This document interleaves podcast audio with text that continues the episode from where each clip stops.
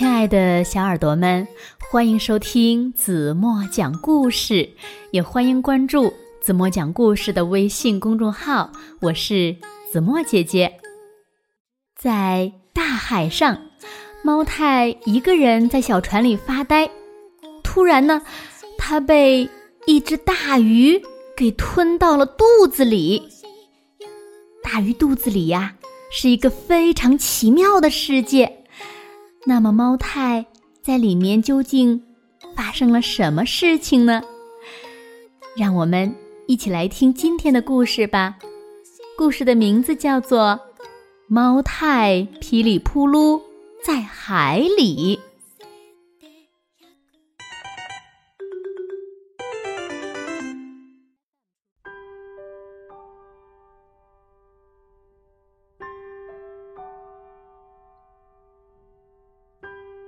海上，一个暖融融的好天气。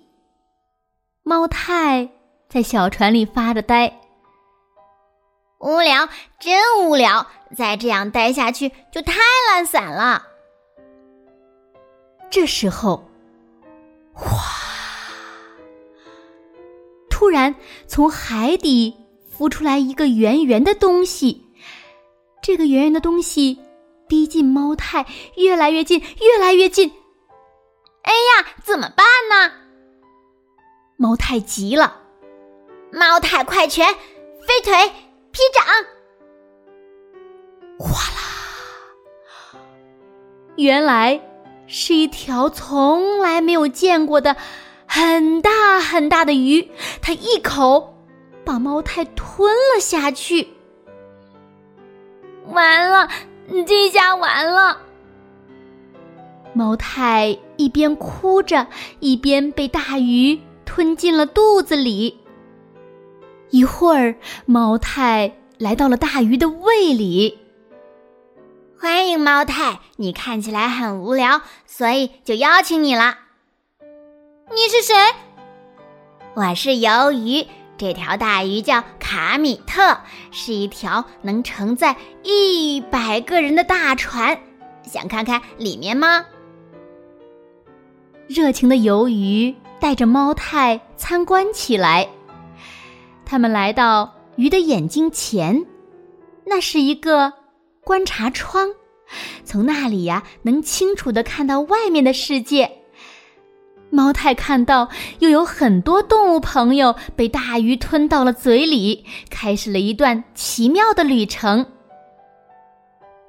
猫太愉快的跟着鱿鱼来到鱼鳃前，这里是交换新鲜空气的地方，还种着各类奇异的花儿，所以来到大鱼肚子里后呢，根本就不会觉得憋闷。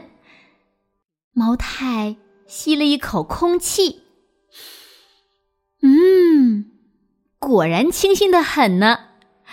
猫太的心情一下子就好起来了。在这条船上，最受欢迎的是鱼的尾巴处。他们来到鱼尾处，由于继续介绍说，在这里睡觉可以快速的消除疲劳，所以呢，这里总是人满为患。还有还有，这个卡米特呀，在世界各地的大海里航行。嗯，贝奇呢，就是他的雷达，所以无论现在航行在哪里，他都能知道。晚上是猫太的欢迎会，大家聚在一起唱啊跳呀，来自世界各地的伙伴，不同风味的美食，玩的好开心呀。毛太想：“我真希望一直待在这里呀。”有一天，鱿鱼说：“好吧，我差不多就到这里。”嘿，难道你要走吗？为什么？毛太，总有一天你也会明白的。那时候，如果你想离开卡米特，变成屎就行了。很高兴认识你，有机会再见吧。从那以后，一天又一天，宴会接着宴会，卡米特上的生活舒服极了。